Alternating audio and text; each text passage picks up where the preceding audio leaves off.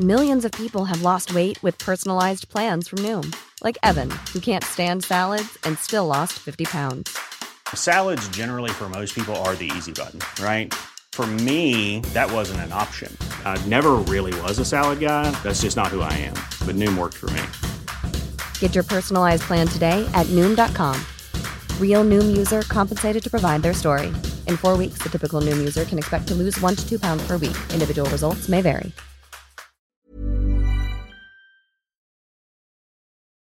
con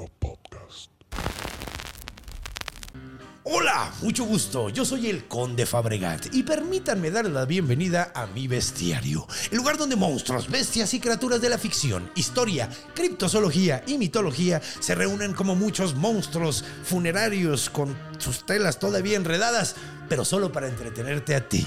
El día de hoy tenemos un gran episodio. Viajaremos por primera vez a Indonesia, a Java, a Malasia, a hablar de uno de los fantasmas más interesantes de todo el mundo, el Pochong que se escribe Pokong, gran nombre. Y como invitado tenemos un, a nuestro especialista de temas musulmanes, el señor Ángel Jaramillo. Entonces, agárrense la brocha porque voy a quitar la escalera y vamos a caer en tierras muy lejanas.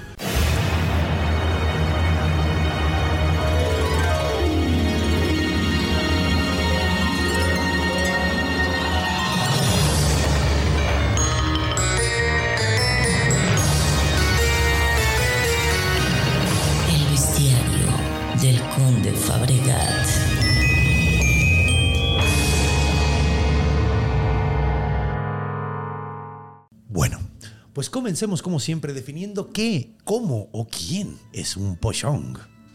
Ahora, el pochong o pokong, como quieran, si quieren decirlo cómo se escribe, a mí me gusta mucho cómo suena así. El pochong es básicamente el fantasma malayo indonesio eh, de Java. O sea, y la cosa es que tiene como mucho, mucha eh, influencia de la tradición islámica. Verán, hay mucho, mucho musulmán en esa zona y eh, pues básicamente define este monstruo. Pero ¿cómo es que lo define? Pues verán, en la tradición funeraria islámica lo que se hace es lavar al cadáver y luego se envuelve el cadáver en una tela blanca. Normalmente tratan de que sea una tela de algodón modesta y lo envuelven al, cadáver eh, con la tela y luego se hacen ciertos nudos. Se hace un nudo en los tobillos, se hace un nudo en el cuello y se hace un nudo en la parte de arriba de la cabeza, de forma de que el cadáver queda como un tamalito, básicamente, como un dulcecito, así como de esos eh, chicles gomitas. ¿cómo se llamaban?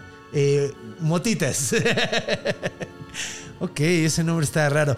Como esos, chis- eh, como esos chicles, básicamente, queda así el cadáver. Ahora, los, donde difiere del resto de la tradición islámica es que en Indonesia se cree que si el cadáver, eh, el cadáver se queda con el alma adentro como 40 días, básicamente. Entonces se tiene que hacer un corte de los nudos después de 40 días para que el alma pueda ser liberada. En caso de que eso no se hace, eh, no se haga, pues el fantasma se va a levantar con todo y cuerpo y va a andar persiguiendo a gente que tenga el alma débil, que sea, que sea débil de voluntad, que no sea, sí, pues básicamente gente que no tiene eh, una fuerza espiritual, por decirlo de una forma. Gente de baja energía, como lo dirían los, los Pachamamers, básicamente. Entonces van persiguiendo este tipo de gente y, pues sí, son básicamente el fantasma musulmán. Sin embargo, ¿cómo se vería? Porque curiosamente muchas de las representaciones que se hacen del Pochong son como completamente envuelto, pero les dejan la cara fuera. Y lo que se ve es una cara putrefacta dependiendo de cuánto tiempo lleve el, el sin ser desamarrado, básicamente. Ahora, hay varios tipos de pochong. Eh, hay, por ejemplo, el andong pochong, que es un andong, eh, digo, un pochong que viaja en carroza. Eh, está el, el pokong merá, el pochong merá, que es un, uno muy poderoso, que su tela es completamente roja. Ya veremos por qué es eso. Y también existe hasta uno de plástico. Recientemente se creó la, la- la- la leyenda de uno que está envuelto completamente en plástico. Y créanme, está mucho más más horrible de lo que pueden imaginar. Pero pues ya que tenemos una idea de qué es el monstruo, cuál es el pochón, cuál es este tipo de fantasma, ¿qué les parece si recibimos a nuestro invitado, escuchamos unas buenas historias del pochón? Porque créanme, hay unas muy buenas y pues arrancamos esto. Entonces, acompáñenme.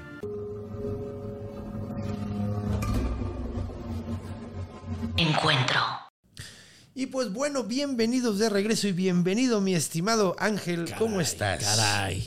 Qué gusto tenerte de nuevo aquí. Muy contento. El gusto es mío, ¿eh? El gusto es mío. Pues otra vez hablando de cosas eh, musulmanas contigo. Casualmente. Casualmente. Te juro que no Este fue a fue propósito. casualmente. Esto, esto fue, sí, de hecho esto estuvo chistoso porque yo estaba viendo eh, videos de terror Ajá. y encontré un video de alguien viendo un Pokong y dije, ay, qué locochón, debería ser un episodio de este monstruo. Nunca había oído, o sea, nunca, no con- conocía muy poquito de él. Pues vi al mono, estaba muy simpático, entonces dije, pues hay que investigar y resulta que es un monstrazo. Sí. sí, sí, Sumamente interesante, está padrísimo. La verdad me, me- me gustó porque sobre todo me gustaron las historias, man.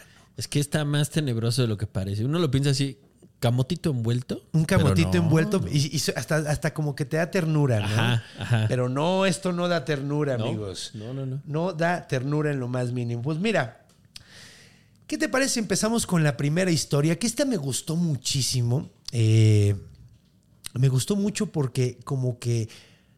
ah, Mira, vamos a arrancar. De una. ¿Para qué decimos por qué Di nos una. gusta si, si Si más bien gusta. les enseño qué fue lo que me gustó? Había una niña, una pequeña niña, viajando eh, en, en- en el bosque. De hecho, tenía una situación bastante incómoda la morrita, porque como en muchos países eh, en vías de desarrollo, por no decirlo de una forma más culera, o sea, no, no andarle dando números a los mundos. Sí, sí. Sí, exacto. en países en vías de desarrollo como el nuestro, mucha gente, el, el acceso a la educación es brutal, cabrón. Es brutal, es, es- es difícil llegar hasta la escuela que está por lo general muy lejos, Sí, en, una, sí, sí. en comunidades rurales. Es muy difícil. Y ella estaba en la misma situación porque tenía que caminar a través de un bosque, güey, para llegar a su casa y, y tenía que, o sea, todos sabemos que sales muy temprano para llegar a la escuela. Y la niña se aventaba el- la ida y la vuelta en el amanecer y en el atardecer, güey. Entonces le tocaba el bosque, que además, vamos a ser sinceros, un bosque en Indonesia, cabrón. Sí, calorcito húmedo. Calorcito húmedo y además está, imagínate lo tupido, güey. Exactamente. De que aunque sea de día no ves, o sea, no, ¿No? entra mucha luz, No, güey. no, no. O sea, salía en penumbra antes del amanecer y no es que fuera a clarear mucho, ¿eh? Sí, no, no, no. y- y, o sea, con, con el bosque que, te- que pasaba. Y de hecho llegó un punto donde ella ya como que más o menos se la sabía. Además, nadie vivía por donde vivía ella. No tenía con quien, quien la acompañara. Era una cosa espantosa. Sufría. Ganas de estudiar tenía. Ganas de estudiar Sí. tenía. Era la Malala de Indonesia. Exactamente. O sea, era, era una niña muy chida. sí, sí, sí. Sin embargo, de hecho no tiene nombre la niña. Vamos a ponerle uno. A ver, vamos. ¿Conoces algún nombre de Indonesia? No. A ver, vamos a buscarlo rápido porque, porque Pero qué bueno que no estaba en China porque en el bosque de la China todos sabemos lo que Sí, sucedió. entonces,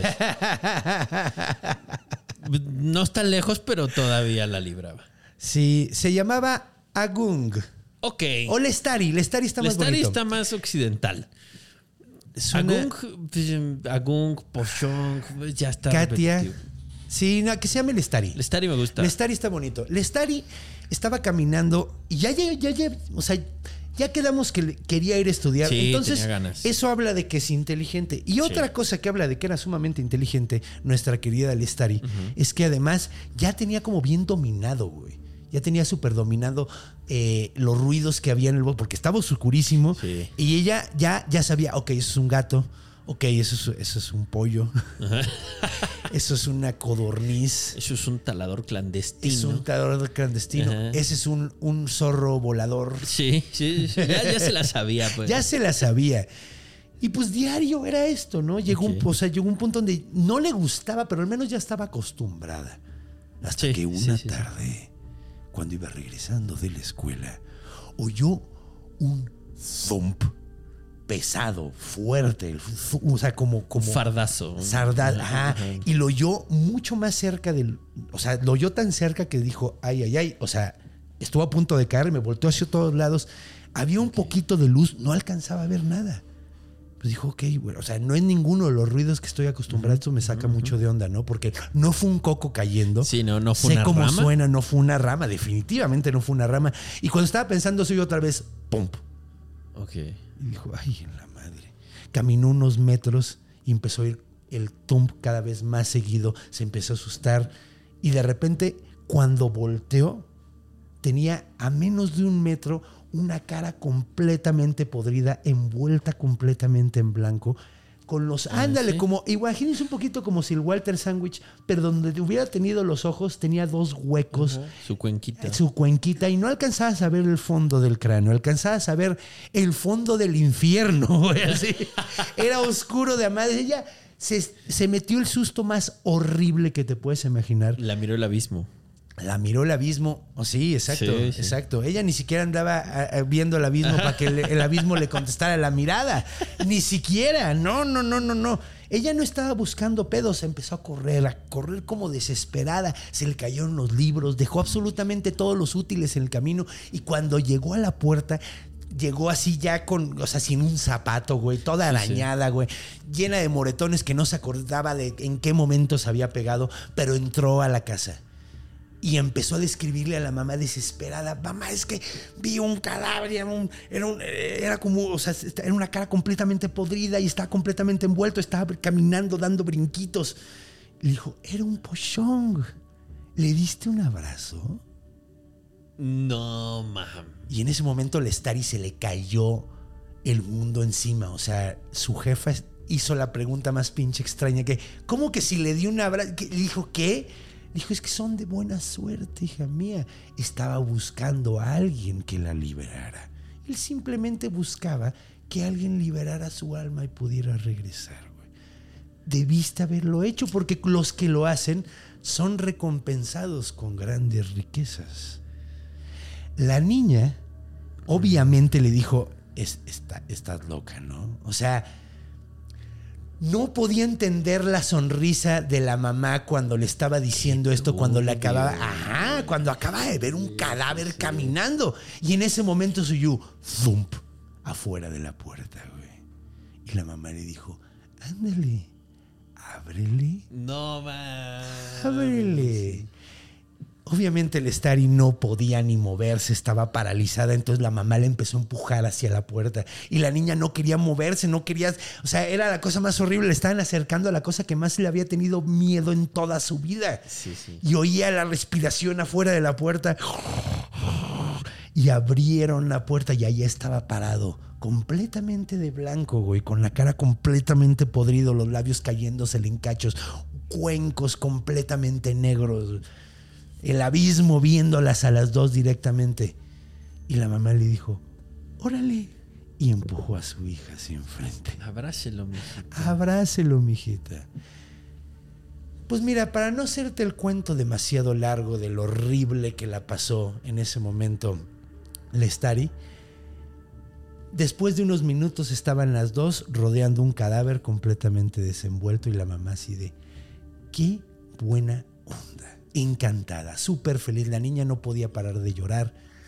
Se metió a la casa con la hija, dejaron al cadáver ahí, hablaron, oye, pues ya sabes, ¿no? Fue hace mucho tiempo esto, pero entonces la mamá empezó a hacer, pues, pues, así como, como, como celebrar el hecho. Todavía ni siquiera les llegaba la gran, el gran premio que Y decía la está, mamá, ajá. pero la jefa ya estaba empezando a celebrar. Se empezó a comprar unas botellas para echarse unos traguitos y Estaba haciendo la vaca panda antes de montarla. Ajá, estaba contando los huevos Sí. de la gallina antes de, que, sí, de que le- salieran, güey. Sí.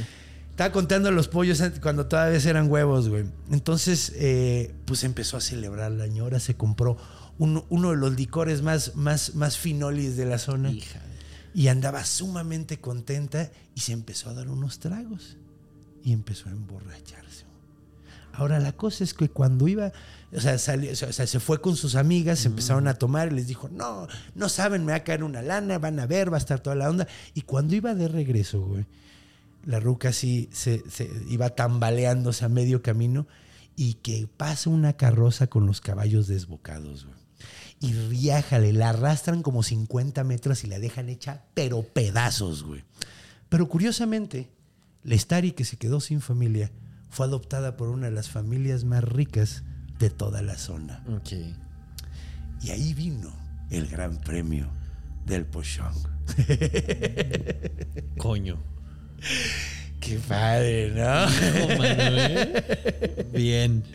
Me gusta este La, cuento. la- la señora era despreciable desde que no acompañaba a la escuela a su hijita. La neta, pues sí, mira, también probablemente tenía que trabajar mucho y todo, pero andar obligando a tu jefa a abrazar es como la, la- familia que obliga a la, a niña que le dé beso al tío creepy. Exactamente. Es como la misma situación, Ándale, pero aquí por dinero, güey. así. Pero bien, me parece bien, un buen relato.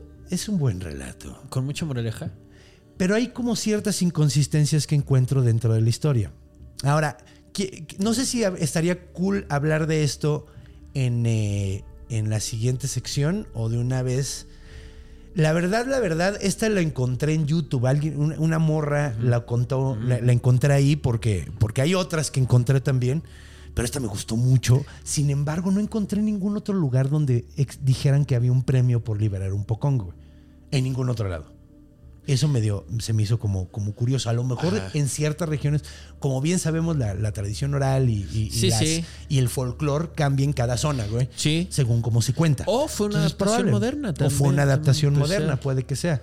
Pero me gusta mucho eso de que es como una mano del mono. Ajá, totalmente. Como la- Sí, el cuento de mano de mono. Sí. Que sí, pues, o sea, que te cumple los deseos de la manera que no quieres El- que te lo cumpla. Exacto, el genio culero, dirían también el, El folclore humorístico Ajá. mexicano. Este, que te da algo, pero que te quita algo.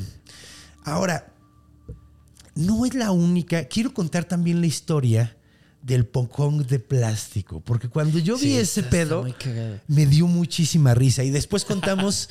es que me dio mucha risa, pero después se me quitó. porque sí está medio horrible, güey. Eh, resulta que. Y también vamos a hablar del Andong Pokong, ¿no? El, el Pochong, perdón, es que lo sigo. di- Es que, que- suena tan padre, es que me Sí. siento como una gallina gigante. Cada Sí, vez que lo digo, sí. Así está de huevos. Y yo siempre he querido ser una gallina gigante como Kikiribú. Que era un gran actor, ¿eh? O un gran director, o un Ni- gran ni- lo que Ni fuera. pinche, ni, ni, ni Robert De Niro, Hasta güey. presidente fue. Fue presidente. presidente, yo me sí, güey, sí, es cierto. De hecho, y se parecía más a Peña Nieto. ¡Es un pollo! que, ¿Se acuerda? Te- Se Sí, parecía sí. a Peña Nieto. O sea, Sí, de hecho lo veías. Tenía la misma mirada vacua, así vacía, güey. Así como, como. La poca capacidad matemática intelectual también. Sí, de un pollo, sí, o sea, es que sí, o sea, la neta. Kikiribú en esa era la representación perfecta del sexenio pasado, güey. Sí, sí, sí. Sí. ahorita, Bien, ahorita pues, necesitamos sí. algo más horrible. Pero, porque Kikiribú era tierno y caía bien. Y hacía ciertos por Así es, casualidad. así es, pero- sí, güey. Sí, güey. Ay, que no mames, qué mal están las cosas que veamos, ve- vemos con, con- con nostalgia No esos tiempos, güey. qué Qué, feo, mal qué fea está el pedo, güey. reflexión, Qué fea reflexión. Vamos a regresarnos a cosas padres porque no existen. Entonces, po- el, el, el, el pocón de plástico. Resulta que el pocón, el pochón de plástico es una iteración muy moderna. Obviamente, porque, pues, güey, o sea. Y resulta que es. La historia es de una pareja. Una pareja donde. Pues el, el marido toma, es un pedazo de popó, o sea, es una mala persona y abusa de ella, o sea, la, la- la- la violenta, por decirlo de una forma. Y en una de esas, en un berrinche que tienen los dos, cuando ella ya está embarazada, él agarra un cuchillo y la despedaza. Ahora, Ah, la verga. se fue donde se rápido, pone, mira. fue muy rápido Sí. todo porque en realidad no hay tantos detalles de qué fue lo que pasó, que, eh, o sea, pues digo, no es como si no pasara, ¿verdad? Eh, desgraciadamente. Entonces, pues mira, el punto es que pasó. Y cuando llega a la morgue Ajá. y cuando están haciéndole pues todo lo- o sea, la, la- la autopsia, Ajá. cuando la abren empieza a sangrar, güey. Ok. Y se sacan de onda porque pues, o sea, pues ya deberían de estar asentada la sangre. Sí, güey. dato al calce, el cadáver no sangra. El cadáver no, no, no sangra, no, no, o sea, a me- o sea, normalmente lo que sucede es que se asienta Ajá. toda la sangre. Ajá. Si está acostado se va hacia la espalda, ¿no? Si está de ladito se va hacia ese lado, o sea, como que se asienta porque ya no hay, eh, no actividad cardiovascular, entonces pues no tiene para dónde moverse, se asienta en la base. Entonces, pues se sacan mucho de onda de que está sangrando, pero no deja de sangrar nunca.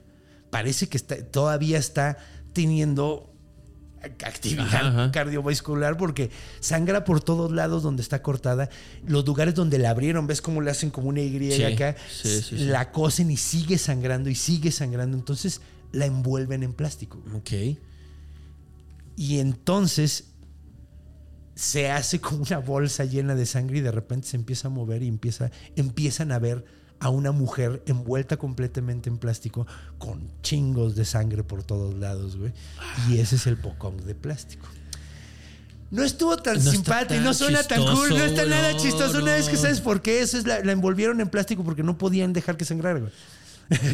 Yo me imaginé algo más bonito como el diablito de la bolsa costalitos. ¿Te acuerdas que antes venían acá unos Ay, pinches sí, diablitos así? güey, sí me acuerdo, güey. Algo así, Sí, chistoso. que era ¿no? como, era el, el demonio de la mugre o algo así. Algo, así, era una cosa como un gremlin Era verde. como un gremlin verde con cuernitos. Sí, estaba, estaba bien padres, güey. No, este está más hardcore. Deberíamos de hacer, eh, deberíamos de hacer un, un episodio del monstruo del costalitos. deberíamos de hacer un episodio de grandes monstruos de la publicidad. Porque no te acuerdas, cuando yo estaba muy morrito había un lugar que se llamaba De Todo, que se llamaba De Claro. Todo, Un dinosaurio, todo. ¿no? Sí, güey, y tenían la gran venta monstruo. ¿Cierto? Y Gran la- la Monstruo venta- Aniversario. Ajá, güey. Y era, y era en Halloween. Sí. Y ponían monstruos por todos lados. Sí, sí, Estaba bien padre. Pero bueno, regresemos a cosas horribles. Al pochón, sí. al, poco, al pochong. Oye, sí hubiera muy pocongbre. Ah, estaba ahí, era- estaba sí, ahí, sí, eh, sí. estaba ahí. Ella era el pocong, pero era un Él pocongre. era el pocongbre, sí. Ya traía ganas de soltarlo, mira, ya me voy. a Mira, muy bien, güey. Eh, Sí, el bestiario. Yo creo que los besties aprueban ese chiste, porque ese güey sí era un pocongre. se pasó un pueblo. Se pasó un pueblo. O sea, hay otra muy famosa que, de hecho, es curiosa, ¿no? El Andong Pochong. Mira, no vamos a hacer comparaciones shakespearianas, pero luego, luego se van a dar cuenta de cuál sería la obvia. Había una parejita que sus papás no se querían, güey. Parejita juvenil que los papás les tenían prohibido verse. Pues uno era, e- ella era rica y él era pobre, básicamente. O sea, era, era más Titanic que. Sí, que- sí, sí, menos. Sí, Sí, sí, no, era, era, era amor te huele. Sí, más. más Pocón novela. te huele. Renata Lestari. Renata, deja de brincar sobre. Ven a mí con saltitos, Renata. Oye, güey, Sí. no mames, yo quiero ver Amarte Duele 2. ¿Qué? ¿Hay una Donde, segunda parte? Sí, güey, donde envuelven a Renata. y a, lo- a los 40 días se les olvida cortar los nudos, güey. Y Ulises- regresa con Ulises, güey. Algo tenía que hacer hoy. ¿Qué Algo era? tenía que hacer hoy. Híjole, es que, es que hoy me toca partido de los Pumas. Y mira. Y no fue. Y, y empieza, y llega y empieza a perseguir a, a Ulises. Yo ¿No quiero se ver te esa olvida película. algo, Ulises? No se te olvida algo, Ulises. Sí, ah, sí la, sí la vería. Sí la vería, pero, pero como es Marta y Gareda, en lugar de la cara enseña una chicha. Otra vez. Perdón. otra vez. Enseña una, otra vez. Otra vez. Sí, pues es que, pues es que lo que hace mucho, ¿no? Ella. Sí, Eh, fue, fue un chiste fue una recurrente. época, fue un chiste del- recurrente, ajá, ¿no? ¿Qué es lo más visto del cine mexicano? Sí, Ya- sí, ya lo decían saben mucho, sí. ajá. Sí, sí. Además, mm, sí. Ahora ya Ahora- se lo quitó muy bien, ¿eh? ¿Eh? Se lo quitó muy bien. Se lo quitó muy Sí, bien. porque ahora inventó los momentos Marta y Ah, sí, ahora ya nadie se acuerda de eso. Ahora el pedo es el pedo es de que nadie le cree que cuenta cosas, ¿no? Bien, bien capoteada la chichi. Sí, sí, güey. Primero es algo y luego es algo Sí. más escandaloso para Es- que nadie es se acuerde difícil, del- quitarse del primer escándalo es difícil. Sí, que eso no era escándalo, nada más. pues, Sí, o sea, aparentemente, es que también, bueno, pues, es que no sé si era el director que le decía, pues órale, encuérdate. No, o sea, es parte del guion. El guionista es mala El persona guionista, sí. O sea, yo creo que también, Sí. no, creo- no sé si ella tenía tanto que ver con esa decisión, pero. Siento que no. Siento que no. Pero Pero, bueno. ese sería el Pocong Marta y Gareda. El Pochong, Pocong- Pochong Marta y Gareda. Entonces, pues bueno, este Pochong en particular, eh, pues la morra se, se llama Renata y el güey se llama Ulises. Él es pobre eh, y quiere. La cosa es que ella llega, llegan a pedirle la mano al papá de, ok. de la chica. ok, ok, muy tradicional. Sí. El papá le dice, ah, chingar a su madre. O sea, Sí, le dice claro. no. Le dice, le, da- le dice no, ni de chiste. Sin embargo, la mamá sabe que el morrillo tiene buen corazón, sabe que es trabajador, le tiene fe, dice, ¿sabes qué? Sí, cásense, güey. No hay pedo. no hay pedo. Va, háganlo en silencio, yo no le dijo el papá. O sea, como que básicamente ella le entra. Yo me voy a voltear si ustedes se casan Ajá. es su pedo. Ajá, o sea, yo Bien. estoy, yo estoy, ajá, exacto. O sea, ciertamente yo no la voy a armar de pedo si alguien Sí. se casa. Nada más no le digan a nadie. El problema es que una de las personas que va a la boda es conocido del papá Uh. y va a decirle, güey. Ahora, en lo que se entera el jefe, o sea, en lo que todavía está terminando la boda, el güey sale corriendo, va- eh, se- o sea, se va con el, con, a decirle al papá. El papá agarra un grupito de golpeadores y toda la onda y van a la boda justo cuando están yéndose en una carrecetita, en un andong, que eso es andong, es un tipo de carretita, con sus latas amarradas atrás que dice recién casados, un letrero, güey. Están súper contentos, todo el mundo está aventando el arroz y de repente llegan un chingo de carrozas con güeyes y palos y empiezan a reventarle madrazos en la carroza, güey, así, Sí, sí, sí. bájate, órale, bájate. La morra le dice, pícale, güey, písale, güey. Sí, sí, sí. El güey eh, le dice, ¿estás segura? Sí, córrele, nos escapamos. Empiezan a andar con todo lo que pueden. El caballo anda desbocadísimo y atropellan a una señora borracha. No. Estaría de huevos, güey, ¿no? Estaría de El huevos, universo güey. pochong. El universo pochong. Y la Los señora. pochongers. A ver. La señora había sido captada unos años antes y mis 50 mil pesos. Sí, ¿qué? 50 mil pesos, ¿qué? No, sí. No, pues, güey, bien pudieron haber atropellado a una señora borracha. pocho. Es más, vamos a unir las historias, aunque no Ahí vayan están, así. ahí están. Es que sí estaría bien Sí. verga que pasara eso, ¿no? Que atropellan a la ruca. Porque el punto es que llegan a una curva, se desboca, se, se da la vuelta completa, madre, se lleva con todo y caballos y se van sobre un barranco y se matan los dos recién Ah, bien. casados. Eso, eso le da un poco de paz a mi alma, pero pensé que iba a estar peor. Sí, No está bien, no está bien. pero podía ser más dramático todavía. A ver, déjame ver si hay alguna versión donde, donde sobreviva nada más la morra. o sobrevivan a Marcel. Sí, E- se mueren los dos, más- güey. Sí, se mueren los dos. Y el único que realmente no quiere descansar, güey, es él. O sea, el Andong Pochong Venganza. es venganza de Claro. él, güey. Y Claro. es un pochong que de repente pues ves una carroza y hay un, hay un tamal ma- manejándolo, güey. Básicamente, güey. Ese es el Andong el pedo en el que está metido para hacer que el caballo vaya a algún lugar, ¿eh? Sí, güey. Sí, güey. Sí, con sus manitas aquí. Entonces, pues hay varios tipos de pochong, como Muy ya moderno. vimos. Hay otro que me gusta mucho que es el, pocong, el pochong merá. Eh, que está chido el pochong merá. ¿Ese que es el jefe de jefes? Es el jefe de jefes, fíjate. El pochong merá es completamente rojo. Pero ¿por qué es completamente rojo? Porque ya quedamos que los, eh, en, el, en- en el Islam se envuelve sobre se- en una, en una tela blanca, ¿no? O sea, de ahí viene la tradición. Pues resulta que es por sangre, güey. Ok. Son, son pochongs que murieron de una manera tan violenta que cuando los envolvieron siguieron sangrando como el pochong de plástico Ok. y, y, eh, dejan llena de sangre toda La la, tela. la- la tela. Ahora, estos pochongs son sumamente violentos, güey. Son agresivos. Entonces, Ok. Eh, Es el terror, un poco del gran espíritu del terror oriental, la venganza. Sí, si mueres de cierta forma, vas a querer venganza Ajá, después de muerto. exactamente. Y está muy interesante porque hay mucha gente que cree que los pochong, después de un tiempo, encuentran otros pochong y hacen comunidades de pochongs. Joder. Entonces hay pueblos, imagen. está de huevos, hay pueblos enteros de pochongs, güey. Entonces imagina, o sea, muchos cuentan que de repente andas allí en la selva en, Sí, Indone- sí. en- en Indonesia y te puedes topar con un chingo que viven juntos, güey. Así todos tienen su comunidad. bonito, y los güey. reyes de esas comunidades siempre es un, es un pocong mera, ¿no? Que es, Qué bonito. que es cagado porque estos son los más probables de que te ataquen, porque un pocong puede que no te haga Sí, nada, te ve y pues nada más sigue. Pero estos atacan a la gente cuando los ven.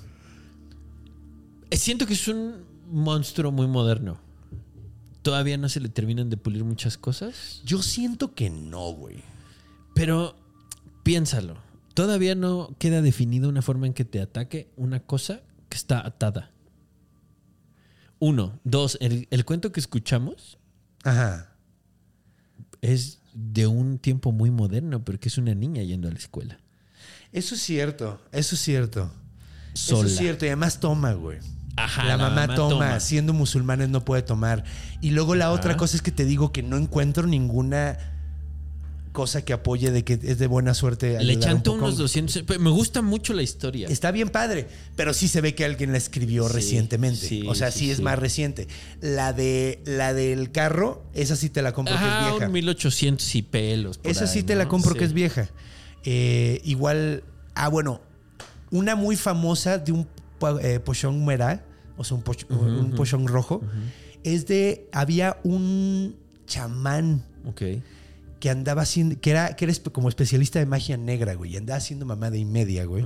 Hasta que, y todo el mundo le tenía miedo en el pueblo, güey. Como que todos lo respetaban, pero llegó un punto donde llegó tanto el miedo, güey, que dijeron, ¿sabes qué? Tenemos que deshacernos de este Claro. güey.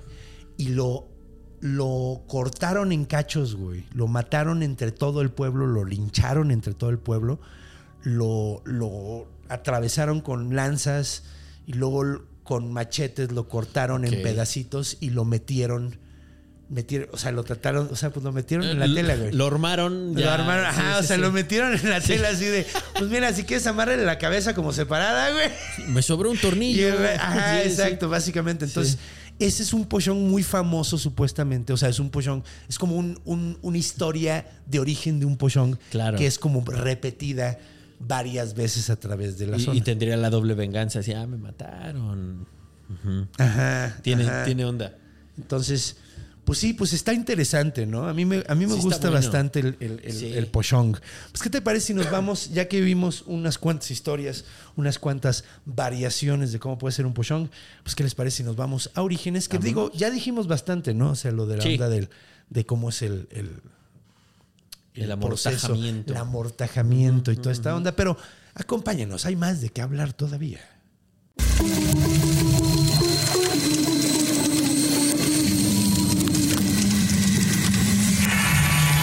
Orígenes. Bienvenidos de regreso. Bienvenido de regreso, Hombre. hermano. Pues bueno, hay algo que he sido eh, culpable de no estar diciendo, porque el, el, el Pocong tiene muchos nombres. En realidad no es el único nombre. El Pocong es curioso porque ahorita el Pochong, perdón, es el nombre más común. Ok, ok. Es el nombre que usan en Indonesia, en varios países. Y de hecho Indonesia recientemente acaba de tener como un boom de películas del Pocong. Sí. Pero ahorita vamos a hablar de ellas en la cultura. la cosa es que ya se popularizó. Sin embargo, el nombre realmente viene de Java, de Java, perdón. De la Ok, isla de Java sí, sí, sí. pero tiene varios nombres dentro de. O sea, por ejemplo, uno de los nombres es el Hantu Bunkus. Que se me hace súper cool ese. Hantu Bunkus es el nombre original que había en Indonesia. Ok. Originalmente, de hecho, todavía le dicen Hantu Bokong. Está más. Pochong, perdón. Eh, Sí, sí. Le dicen todavía Hantu Boshong, como que le mantienen el Bantú. Ajá. Hantu, perdón. Y es Hantu Bunkus, era originalmente. Y ahora sí, ya, ya le dicen Hantu Pochong. Pochong. Y luego también otro nombre que este se me hace súper cool, güey. Bobong Kong. ¿Qué? ¿Y eso qué significa? Es, lo el mismo, nombre es del el nombre Pochong. del, del Pochong, pero esto se. Está muy cagado porque es en Banten Sundanés.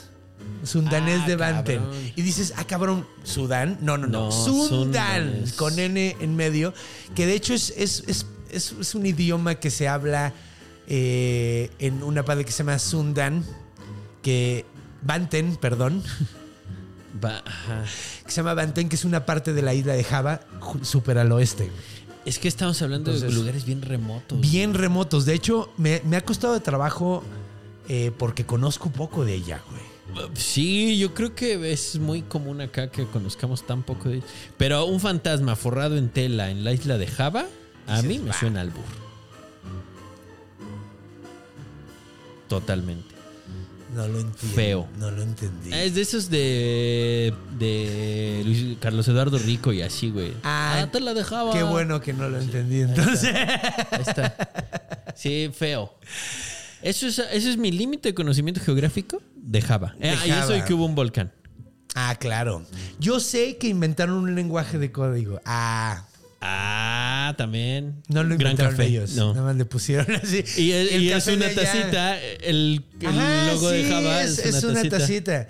Está chido, güey. Es así como, como si a- hicieran un, algo que se llamara, así un lenguaje que se llamaba México y fuera así como una pirámide. Mexicana. Ándale, o un taquito. ándale, sí, un taquito estaría Un bueno. taquito estaría padre. ¿Qué otra cosa hay en Java? Ah, el malo de, la, de un Star Wars. De, sí. Ah, los yaguas. Ajá. Pero no eran malos. Ah, tú dices Java, Java de Hot. Hot. Ah, ok. Ah, qué viene. Pues bueno. El Islam, como sabemos, se, se expandió por muchísimos lugares del mundo. Llegó hasta allá y pegó con tubo.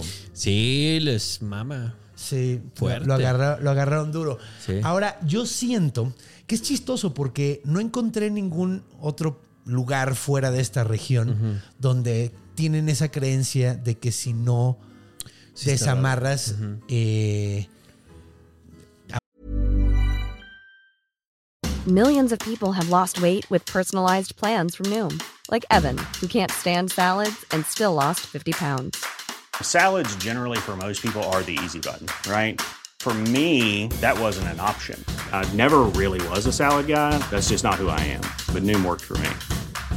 Get your personalized plan today at Noom.com. Real Noom user compensated to provide their story. In four weeks, the typical Noom user can expect to lose one to two pounds per week. Individual results may vary. parece un monstruo. Ajá, no, no, o sea, se, se levanta y empieza a buscar a alguien que lo libere, güey.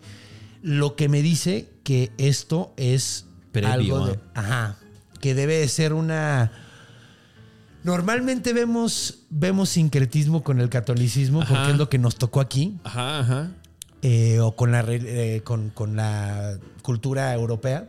Ajá. Pero aquí estamos viendo cómo la cultura asiática, del sudeste asiático, Sí. se, se unió y agarró, agarró la tradición de ellos, pero le- se- obviamente se, Se mantuvo quedaron algo ahí. ¿Qué era lo que estaba antes? Lo busqué y lo busqué y no lo encontré. pero está chistoso porque hay, hay una gran similitud entre este monstruo y el Yangshi, El de los. del que ya- de los Sí, sí, chinos, sí. que de hecho también brinca con los pies amar, o sea, con los pies eh, juntos. Ajá. Que está muy chistoso porque la historia es distinta. Ajá. O sea, aquí lo- la razón por la que vemos que este monstruo salta es porque lo amarraron, porque así es la forma en la que se... se- se- o sea, es... Pues sí, así enterramos a... Es como, última. es como sí. si hiciéramos un monstruo en México, hubiera habido un monstruo que se llamaba el Petatiux Ándale. y tuviera Ajá. que ver con el hecho de que a gente la- empetatado. lo- los, los empetataban y los enterraban así.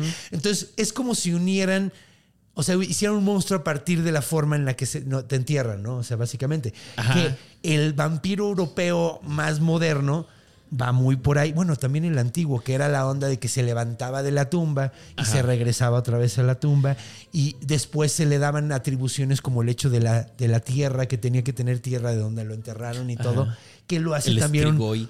el estrigoy. Ajá. Eh, ¿Y si lo hubiéramos condensado acá? Pensando en que nos entierran en ataúdes acá. Sería como el pijamito de madera y ya no estaría tan padre. No da tanto miedo. Pues mira, hay un monstruo, hay un monstruo, bueno, no es un monstruo, es un fantasma. eh, que no hablamos, no hablamos de él porque tú no viniste en ese capítulo, porque vino invitada, pero es un monstruo jamaiquino que se llama Mr. Brown. Es un fantasma. El señor Brown. el señor Brown, güey. Puta, qué loco. Está bien cagado porque es un señor muy bien vestido con un traje café Ok. que anda en un, en un, eh, en un ataúd. Tiene un carro que es como un ataúd con tres llantas. Y se anda, anda dando el rol con él. Güey, qué loco. El, el fantasma antillano. Bueno, la cosa antillana es muy rara. Sí, pues es, es que ahí otra vez es la onda de, de- del sincretismo de Pero culturas en tan a distintas. la verdad, son más suavecitos que este. Este parece que está muy suave, pero está bien turbio. Está truculento. Sí da miedito fácilmente. Sí da miedito, güey. Pues es que está padre. Pues está padre. Sí, sí, está bueno. O sea, la onda habla mucho del miedo que tenemos a la muerte, Sí. de eso que yo es como cagado, ¿no? Porque a ver, espérame, déjame encontrar. No, qui- no quiero andar metiendo temas de los. O sea, para agrandar demasiado esto es a lo que voy, güey. Pero yo tengo la teoría, güey, de que ese pedo del Valle Inquietante, ¿sabes qué es el Valle No, Inquietante? sí. es eh, el Uncanny Valley. Es un sentimiento. Es un, perdón, lo siento mucho. Es un sentimiento muy feo Ajá. que te da cuando ves un robot o cuando ves algo con AI Ok. hecho, Ajá. que lo ves humano pero no lo sientes humano. Cuando ves como un mono de cera de esos que se mueven, o sea, un animatronic y la chinga, Sí, sí, que sí. lo ves y sientes como que es humano, pero, Pero no hay humanidad. Ajá, entonces como que te hace sentir, te, te da un sentimiento bien incómodo. Ajá. Es el Uncanny güey. Ok. Yo tengo la teoría de que viene de los cadáveres, güey. Sí, muy probablemente. Y digo, no sé si sea completamente cierto, pero es un repele al cadáver, güey. Es que el cadáver, ver un cadáver es cabrón. Es cabrón, güey. Y de hecho hay muchos monstruos que creo que están basados en ese miedo, güey. En ese Sí. hecho de ver. Yo creo que el vampiro, güey, va por ahí también. O sea, el miedo al vampiro es, es como ver a alguien que ya no tiene alma, Ajá. que de repente se Es que arranca justo es moviéndose. O sea, no- sin entrar en el pedo de que exista el alma o no, o dónde Ajá, ya no el tienes alma, ¿no? energía. O sea, ya no tiene esa vida. Ya no tiene vida. Como el pescado del súper, o como el pescado de la güey. pescadería que dices, Esa tiene ojos, mirada, pero... ajá. Que ojo, en el reptil, por ejemplo, la mirada es, es turbia, pero sabes que está vivo, a pesar de que es inexpresivo, el ojo se mueve, tiene un No, y sí, y no, y, y sí se. De hecho, sí sientes cómo te ve un reptil. Ajá, pero en estas cosas, o en un cadáver, Ajá. dices, ah, cabrón, algo no es como debería. Sí, güey, es que se siente raro, o sea, Sí. porque estás viendo una persona completa físicamente, pero no está Ajá, viva, güey. Entonces así como. Se Que siente raro. Creo que viene de ahí, Lo güey. comparten un poco la mirada de ciertas personas. No sé a qué se deban, pero personas que tuvieron como situaciones muy turbias o aquellos que ya deben vidas o algo así. Que se les muere la. se les apaga, se, les, apaga los la- ojos la- como el brillo les del ojo. plano. Ajá. Sí, güey, eso está cagado. No lo había pensado también eso, pero sí, güey.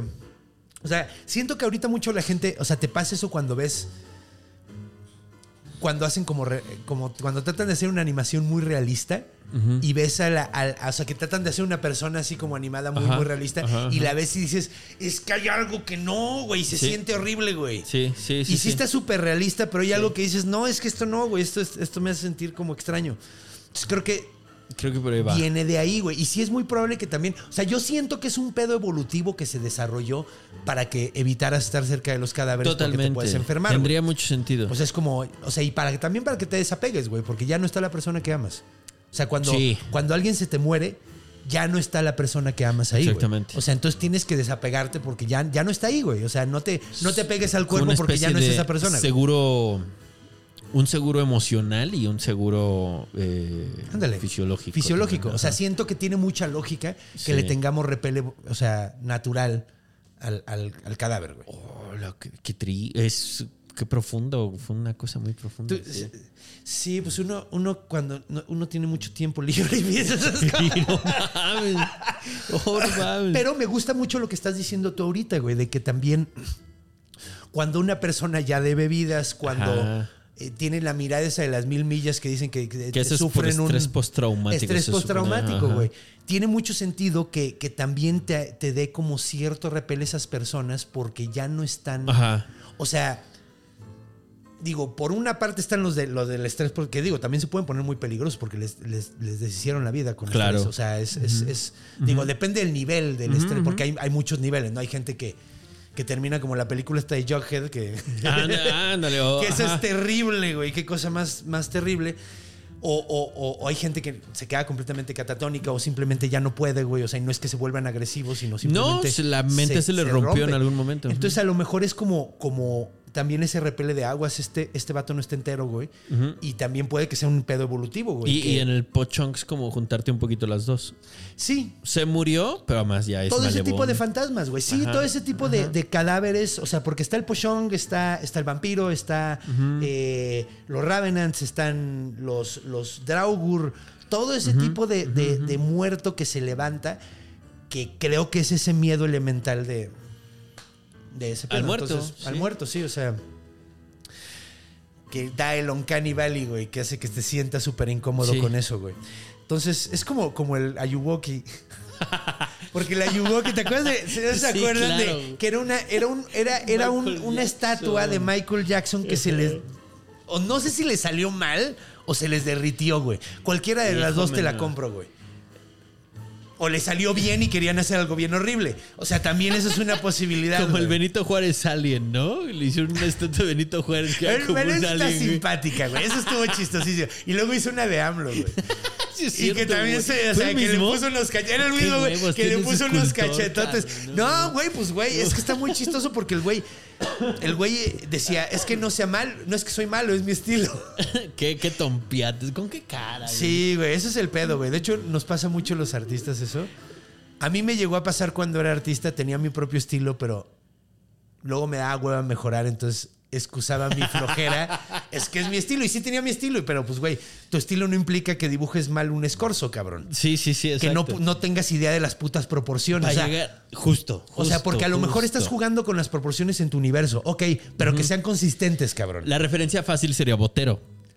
Ándale. Son gordos, Todos, son, gorditos, pero todos están proporcionados. Exactamente. Y todos tienen como las mismas, o sea, tienen, en ese universo todo tiene lógica. Eso lo dijo Picasso, dijo, para que yo aprendiera a llegar a este nivel de monstruosidades, fui una verga. de- Bueno, no lo dijo así seguramente. Dijo, Fui una, Fue- una pistola fue- fue una polla. Fui la hostia Fui la dibujando hostia eh, dibujando. lo clásico. Y sí, sí, y de hecho era bueno, tampoco era tan bueno. güey. a mí sí me gustan dos periodos. El cubismo azul? ya no- el, el azul y el rosa. El azul y el rosa, ok. Sí, el, el cubismo me El cuesta azul es el que todo es el que todo mundo dice, güey, mira, está pintando cosas chidas, güey. Pero Tiene es- una buena composición, todo es así como. Era como si, si odiara su obra y dijera luego a la mierda. Sí. Vámonos. No, pues es que se volvió muy mamador.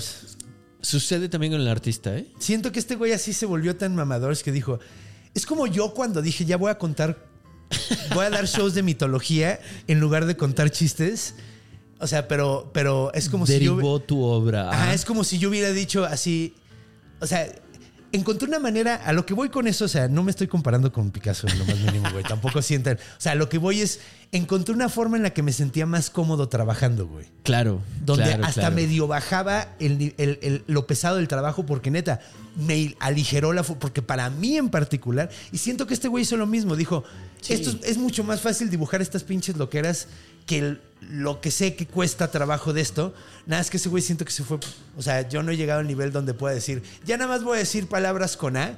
Ajá, Porque esa- eso es lo por que ahí hizo. sería esa o sea, porque ese güey lo que hizo es, güey, ya nada más voy a, voy a hacer cuentos con puras palabras con A. Tengo tan dominado este pedo y me sale tan fácilmente que ahora voy a hacer una cosa loca. Porque igual intentó las, eh, las piezas madura y esto que son unas cerámicas que, Esas nunca las vi. que hizo este cabrón. Ya son. ah, o sea, nada más por- valen porque son Picassos, güey. Pero ves la pieza y dices, ah, no te mames. Había un güey aquí en México que era como, como un wannabe Picasso, ¿no? Que se llama Cuevas, José Luis Cuevas. El de las muñequeras de piel. Ajá, que, que era...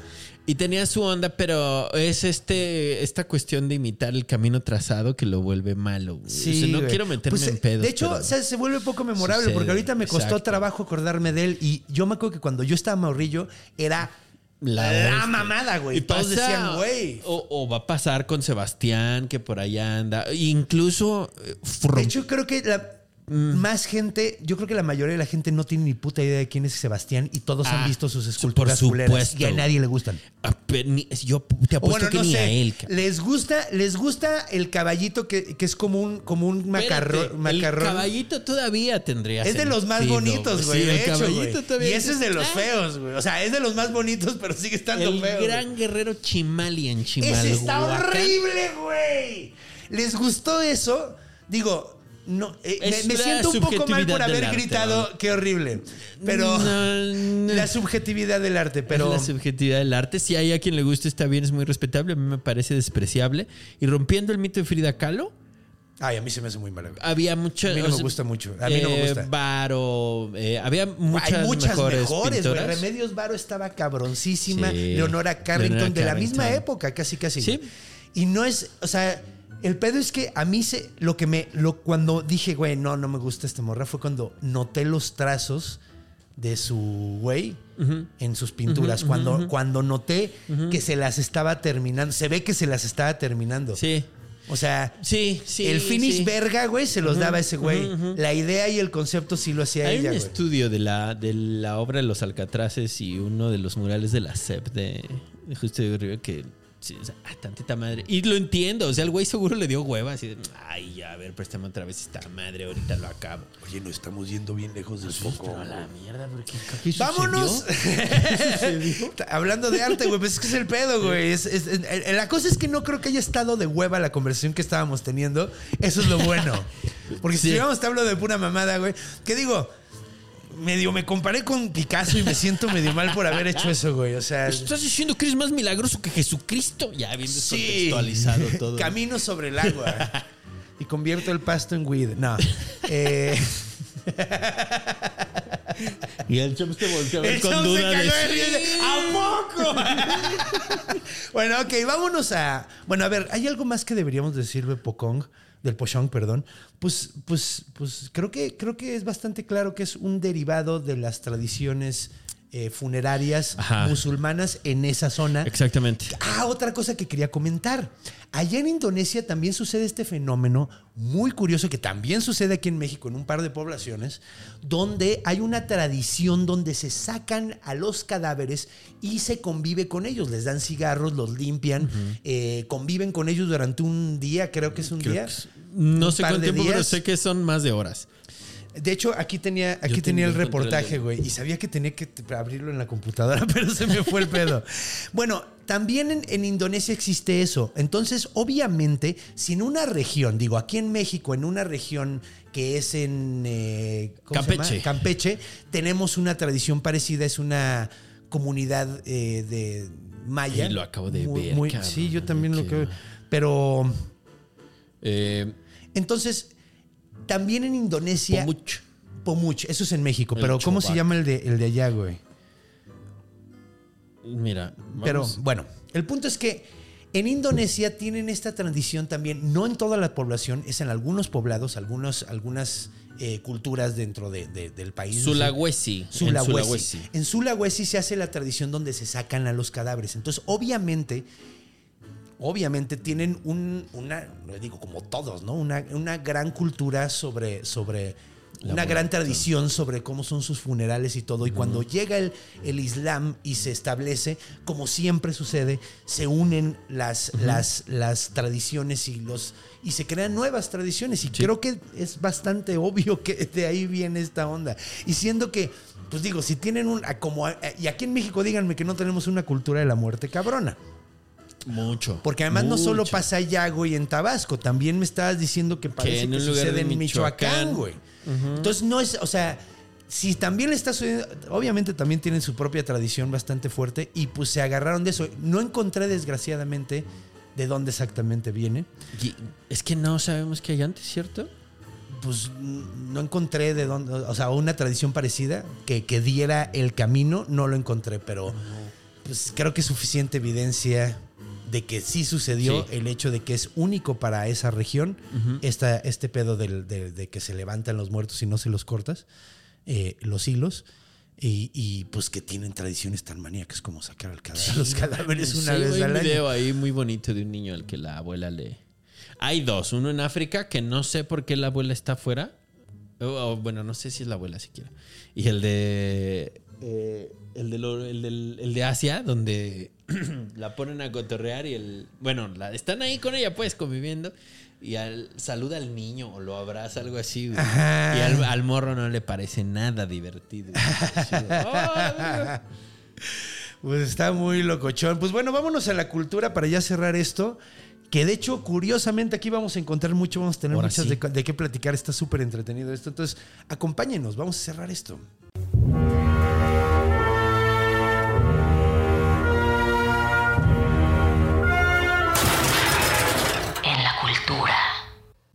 Y bienvenidos de regreso. Y ustedes preguntarán, ¿pero de qué chingados van a hablar de un monstruo de un lugar tan lejano? Pues resulta que al igual que los filipinos, ellos están sumamente orgullosos de su cultura y hacen monstruos, eh, películas sobre sus monstruos tradicionales.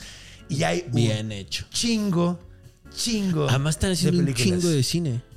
¿En Indonesia? En Indonesia, en Filipinas, en Es que además Malasia. Indonesia está pegada a la India. La India tiene El Bollywood. el Bollywood, que es. Si ustedes inocentemente creen que Estados Unidos es el país que más películas produce en el mundo, o sea, creo que los doblan o los triplican los, Sí, los sí. indios. Y está muy chistoso porque como 80% de esos son musicales. Ajá, ajá. De hecho, es el estilo. Y hay musicales de acción, güey. Porque hay muchas películas de acción también porque les maman las películas de sí, acción. Y hay musicales de acción, Con así. efectos súper cutres, pero también otras con grandes efectos. La neta, la neta, los efectos, hasta las, a los, hasta las que tienen efectos chingones, son cosas tan locochonas que no, no puedes creértela nunca, güey. No, no, Pero bien. son divertidísimos. Sí. A mí me encantan, güey. Sí, sí. A mí me encantan. Hay una de un güey donde empieza a girar y hace que se haga una bola, o sea, como que crea su propia gravedad. Hace su propio De tan tornado. rápido que está girando y se empiezan a hacer como un, un- un universo de coches alrededor de ya él. cuál es, ya sabes cuál es, güey. Sí, es cabrón. buenísimo, güey. O sea, neta, y, y también hay una, güey, que es como de época y están atacando y se suben un chingo de güeyes a, la, a una catapulta. Están atacando una, una ciudad, güey. Y se ven un chingo de es. güeyes a la catapulta. Con casco de metal, Ajá, ¿no? ajá. Sí, y los avientan güey. y en el aire, güey. Y en el aire, güey. Se hacen como una, una esfera, güey. Se agarran todas las piernas y las manos y se hacen una- en el aire, güey. Y, y luego se, des- se des- eh, cuando están ya a punto de llegar, todos se, todos se separan, güey, y caen super verga, así como los Avengers, y se empiezan Sí, a madrear a todos. Güey, no mames, está de huevos, güey. Bollywood. Bollywood. Entonces, pues, güey, es como, como, pues, si tienes una potencia del cine, pues como México, que cada vez está produciendo más cine porque tenemos a los gringos. Y de hecho, el- digo, Citation Needed de lo que voy a contar. Pero escuché alguna vez, güey, que la razón por la de- del, cine, del cine de oro mexicano es nos prestaron un chingo de equipo los gringos. Tendría Porque están sentido. en la guerra, güey. Sí. Están en la Segunda Guerra Mundial y no Hubo están un usando. gran hueco de producción, eso sí. Y ahí México agarró, pidió mano, empezó a producir a lo cabrón. Incluso hay una cultura serbia, bueno, una cul- balcánica, no quiero ser faltoso. Ah, sí, güey, que les mama las mañanitas, güey. Y lloran y muchas cosas más. Y lloran películas como de Pedro desesperados, Infante. güey, cuando oyen las mañanitas. Porque se van de la Aprovechando película. justo ese gap, justamente el Sí. gap de la, de la producción. Entonces, pues es- es- eh, están teniendo muchas películas allá también. Tienen un- un- una gran industria del cine de horror y ha habido una serie de películas del Pochong. Sí, sí, sí, sí. Y rompieron la barrera del terror japonés. Antes el terror oriental casi todo era el terror japonés y narrativamente era una estructura muy, muy eh, marcada que era la venganza y tal. Y estos güeyes ya... no, es que puta, güey, las he visto de madrugada, sobre todo ya, ya hace 3, 4 años, cuando empezó como la gran camada de, de películas malayas y estas del puente del suicidio y bla, bla, bla. Eh, Train to Busan. ¿Esa de dónde es? Train to Busan es coreana. Es coreana. Ajá. sí. Pero También viene los de la coreanos misma ola. Vienen de la misma Ajá. ola, sí, güey. De hecho, los coreanos traen un pedo cultural ahorita que están lo están arrasando, haciendo güey. muy bien, Están haciendo muy bien, güey. La neta, mis respetos. Mira, corazón güey. coreano. Sí, corazón, coreano. Es- y, y sí dan miedo, curiosamente. Sí, güey. Train to Busan está muy buena, güey. Sí. Está muy buena. Hacía rato que no veía una buena película. de Y ya hay otra, ¿no? Ya salió la 2. ¿A poco? Sí. Ni enterado. Yo la vi en Netflix hace como un año o dos. Y ¿La segunda? Creo que no. Ah. eh, la primera. la primera, y sí. venía. O sea, me llegó el mensaje de que venía. ¿Y ya viene la dos? Ajá. Ah. Habrá que ver. Sí, es una, es una buena ola. Y de hecho, pues es que los japoneses influenciaron a toda la zona. Sí. Y, dije- y como cada uno tiene su cultura y su horror y todo, porque Pero ya rompieron el molde y eso es lo que Sí. me gusta, porque lo volvía muy predecible y entonces se ap- apoyaban el terror en otros recursos narrativos. Ajá. Pero ya, sa- o sea, no iba a haber sorpresa realmente, ¿no? Ya sabíamos de qué, dónde venía, ya sabíamos Sí. para dónde Que iba. digo, hay y países estos que, manes por lo ejemplo, están rompiendo. Filipinas, Filipinas, mira, no estoy bien- 100% seguro. De hecho, había visto, no he visto el documental, pero sé que hay un documental de que hubo una época donde cineastas gringos de muy bajo presupuesto se iban a grabar a Filipinas, güey. Ok. y hacían unas películas de serie B sumamente violentas, sumamente, o sea, todo lo que lo, ajá, todo así lo que lo que no quiere un sensor. Sí, exactamente. Tenía eso- esas películas, Sí. güey. De hecho, se madreaban a los, a los extra de a verdad y todo. O sea, unas cosas bien locas. Usaban cadáveres de a verdad, güey. Ok. O sea, conseguían cadáveres para, de a verdad para las escenas donde macheteaban a un güey o explotaban un Oh, cadáver, no. usaban cadáveres de verdad, güey. O sea, estamos hablando un poco de esta eh, generación Fue como los 70, de güey. cineastas de Serbian Film. No, ah, Fue como los creo que 70. con los 70-80, güey, Como en la época de... Cannibal Holocaust. Ándale. Como esa época, poquito antes de que empezara el New Hollywood, cuando estaban Claro. tratando de romper todos los Sí. géneros, todo ese desmadre, y cuando había un pinche chingo de locazos. De hecho, voy a tratar de encontrar cómo se llama el documental porque. Suena bien. Porque neta, desde hace rato lo estoy buscando y nomás no lo topo. De hecho, lo venía anunciado al inicio de la película de Robert, güey. ¿Viste. Robert? No, no, pero ya la tengo. Es de una ahí, llanta pero- asesina. Sí, sí, sí, Es. Malísima, malérrima, güey. Malérrima, Y güey. como corto, previo a. La- el intro de la película es de las mejores intros que he visto en mi vida, güey. Ok. Esta, este, y, y sé que sé que acabo de decir que la película es malérrima, pero sí, pueden suceder las dos cosas Sí, al claro, mismo tiempo. postproducciones. Lo primero que pasa es el güey se echa, el narrador se echa un speech de que explicando de por, o sea, de por qué no importa que la, vida, la, la llanta tenga vida y se asesina. Dice, simplemente su- sucedió. Huevo, y se bien un choro hecho. como de cinco minutos, güey, o como de tres minutos, diciendo todas las cosas que no, no cuestionas en tu vida. ¿Por qué cuestionarías esto, güey? Y es una Mames, puta hecho, genialidad, güey. Pero termina eso y la película se va a la mierda, güey. Así es Güey, malísima, güey. Pues es que hicieron fuera de guion lo que debió haber hecho el guion, justamente. Sí, de hecho, güey. Es como decirte voy a hacer esto y no lo, no lo haces. Exactamente, sí. como todos los Oh. políticos mexicanos. te voy a contar un programa que hice bien chingón, pero el programa está mal. El programa está malo. Sí, es como las promesas de campaña. güey. O sea, básicamente, güey, o sea... Lo hicieron eh, de nuevo. Lo hicieron de nuevo, caí otra vez. Voté por el menos peor. Entonces, pues bueno, eh, vamos a ver unas cuantas de las películas venga. del Pochong. Porque hay varias. Bueno, de hecho, esta está padre porque la primera se llama Pochong. La, la primera y más famosa, Bien. que de hecho se volvió sumamente famosa porque no pudo llegar a ningún otro lugar del mundo. ¿Por qué no pudo llegar a ningún? Porque está tan violenta y terrorífica que los sensores de Estados Unidos, Europa, así dijeron, ¿sabes qué? No, gracias. Entonces hizo la segunda que se llama Pochong 2, que es exactamente la misma, Pero pero, con menos violencia. Ajá. Ok. Y luego después sacó Pochong 3. luego salió, o sea, de hecho, eh, y además son, son, son recientes todas. O sea, Pochong 2 es del 2006, güey. Ok. Pochong 1 es del 2006 también, güey. O sea, aparentemente como que hizo una reedición. Paralelo, Y le puso ajá. nombre al pedo. Eh, está Pochong 3 del 2007. The Real Pochong, el, Pochong de verdad, de 2009. Y hay uno que se llama 40 Hari Bantinilla Pochong. Que no, sé- no sé qué significa. O sea, cinco películas. ¿Y esa de qué año es? 2008, güey. No, man. O sea, güey, Cinco o sea- películas en menos de dos años, de tres años. Ajá, y luego hubo como un, una oleada de cine de horror comedia que Ajá. varias tienen que ser de- eran del Pochong. O sea, hay una que se Esa te la compro muy bien, ¿eh? Sin un ¿Películas pedo, de- güey. de Sí, horror o sea, comedia? sí, sí, para este. Para, para, el este pochón. para un cualquier pedo, monstruo, en mi opinión, puedes hacer horror comedia con lo que quieras. Eh, hay una que se llama Pochong Yumat Kiwon, que no sé qué significa.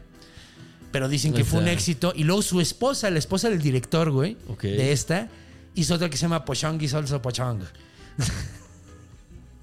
Por que si no en estaba el claro. 2011 sí, que fue un mega éxito también, güey. Eh, hay una que se llama Zumpa Pochón con signo de admiración, que no sé qué sí. Pero, pero hay un chingo. Ahora, eh, está cagado porque, bueno, en- por ejemplo, en, en Zumpa Pochón y en Pokong Setang Yompo y en Keperok Pochong. Esas películas está muy cagado porque en estas aparece el Pochong, pero él hace como un personaje como de la muerte, güey. Así como en Macario, güey. Así que Ajá, o sea, el ajá, personaje de la muerte es un Pochong, güey. O sea, el Grim Reaper. Está claramente asociado entonces Ajá. ese pedo. Entonces, o sea, bueno, más recientemente se ha estado Es metiendo que, eso. güey, a mí no me puede resultar escalofriante algo que me venga persiguiendo a brincos, cabrón. O sea, Es que nunca te ha perseguido nada, brincos, güey. O sea, es- eh, y veo muy poco probable que pase que me persiga algo a brincos con posibilidad de que me alcance. carnal, carnal, Un ave. no mames. El No estás pensando en el obvio, güey. No. Puto canguro te puede hacer puta mierda a saltitos, güey. Pero te puede arrancar. Tienes razón. Arrancar las tripas de una Sí, patada, güey. razón. Y, y viene a brinquitos, güey. La neta, yo sí, o sea, Sí, sí, no lo había Creo pensado. que la locomoción no tiene, o sea, siempre y cuando no sea lenta. Pero eh, sí, exacto. Pienso que el canguro es rápido, es ágil, se puede parar sobre su cola y patearme. Pero es que también, bueno, algo que debía haber dicho y sí la cagué al no haber dicho. En muchas versiones el pochón flota. Ah, Y puede brincar ah, hasta sí, 30 sí. metros, cabrón. Ah, Cuando sí, brincan, brincan como 30 metros. Porque yo me imaginé así un encostaladito que venía No, no, va en putiza, güey. Es un cadáver que va en putiza, va flotando. Estoy perdiendo de vista, obviamente, el factor magia, ¿no? Sí, güey. Tienes Estoy- que meter el. Estoy arruinando Sí, el pochong. No arruines el pochón, no seas un Fue pochón. mi mente editor. Fue mi mente de editor que fue- fue, A ver, güey, no, dale. Sí. Pero no, sí, imagínate que, güey, eso es mágico, cabrón. Tienes poderes, Factor güey. magia, claro. O sea, es, es un, es un cadáver renacido, güey. O sea, sí, sí, Sí, da, sí es- estamos cayendo, ajá, justo la de Y Robert. digo, si quieres jugar así como algo chistoso, o sea, puedes hacerlo, que el güey se mueva lento. es que, por ahí también va, está por la eso onda. estoy comprando una- Pero es que, güey, mira, Ven acá, te voy a matar. además, ¿cuántos monstruos se mueven lento? Casi todos, güey. O sea, Ese del es- cine. Pero es parte del, del miedo. Es, No importa qué tan lento creas que voy, ahí te voy. Sí, o sea, es imparable. Es como, Ajá. como ese, ese de que. De que. ¿Has oído esa pendejada que te preguntan, güey? Así, de eso se sigue. ¿De qué prefieres? Así. Imagínate que te dan un billón de dólares, pero hay un caracol, güey, que siempre te está persiguiendo. El caracol no duerme, no descansa y siempre va por ti, güey. Ok. Siempre. Tú tienes que estar moviendo porque no sabes a- dónde está, güey. Un poco iba por ahí. mi- Entonces mi es así como, o sea, o sea, no se va, no va a descansar, güey. O sea, y puedes estar dormido y si te toca, te mueres. Ok. En el instante que te toque, te mueres, güey. Felpe. Entonces sería como ese pedo, güey. Pero, güey, piensa, Mike Myers, Jason Borges, güey. eh, Justo. Todos se mueren lentos, El güey. mismo Frankenstein. Frankenstein. Drácula sí se convertía en cosas y, y Sí, mandaba sí. gente a atacarte. Ese sí, ese sí. Igual estaba pensando en Freddy Krueger, ese güey no te ataca. O sea, es, es, un, es un depredador de emboscada Ese- en los sueños. Ese, ese a mí sí me perturba la. Sí, porque no puedes evitar dormir. Es algo que no puedes no hacer, güey. Exacto. De hecho, eso, eso es un gran concepto, güey. Sí. El pedo de Sí, creo que, el, que te dé miedo algo que no puedes al evitar. monstruo le falta potencia para el concepto que es. Es un concepto súper cabrón. Pues es un es, es alguien que regresa porque se te olvida. O sea, es, es de esos monstruos como de elección, así como de, güey, tienes que cumplir con nuestra tradición porque si no vas a tener un castigo horrible. Entonces es un monstruo tradicionalista en realidad. Sí, bien. Pero, ¿qué te diría si...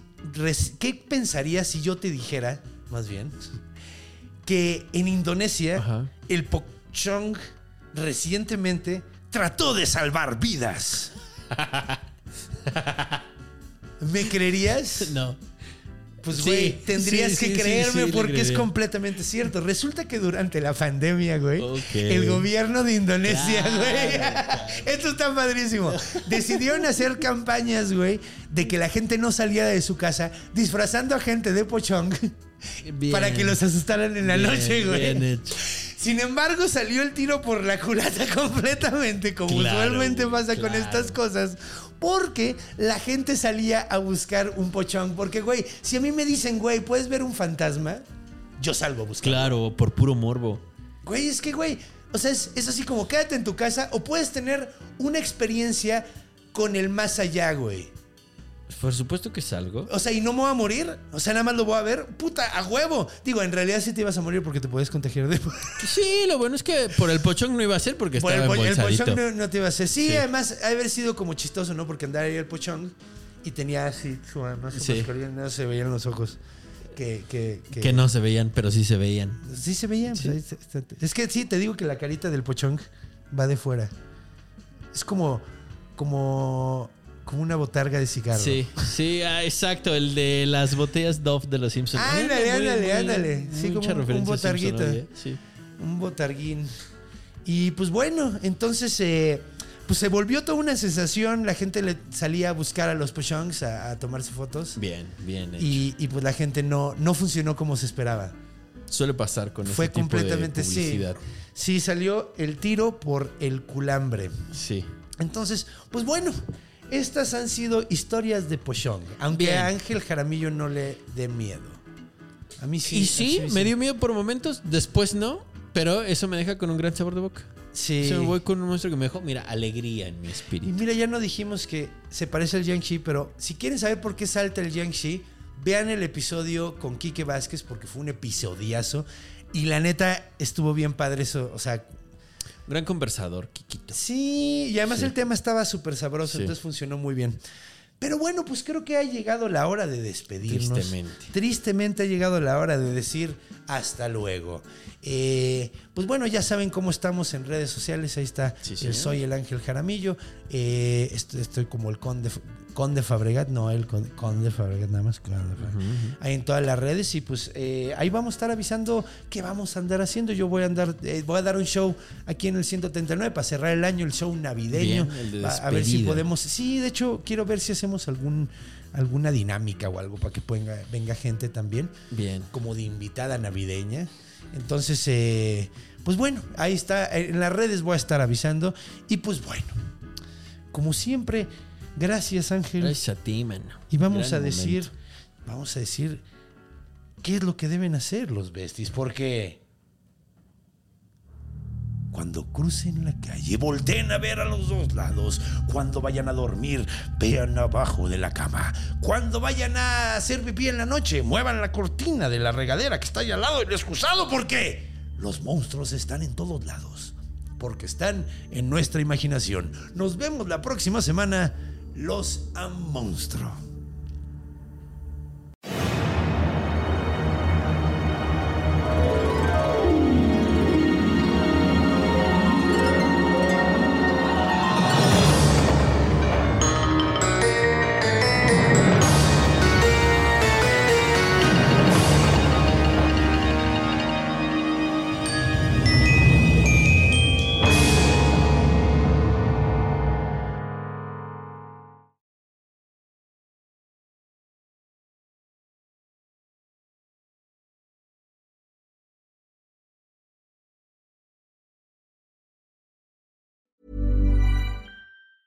¿Te preocupas por tu familia? Entonces, ¿por qué darles solo huevos ordinarios cuando pueden disfrutar de lo mejor? Eggland's Best, los únicos huevos con ese delicioso sabor fresco de granja, además de la mejor nutrición, como 6 veces más vitamina D, 10 veces más vitamina E y 25% menos de grasa saturada que los huevos regulares, además de muchos otros nutrientes importantes. Así que, dales los mejores huevos. Eggland's Best, mejor sabor, mejor nutrición, mejores huevos.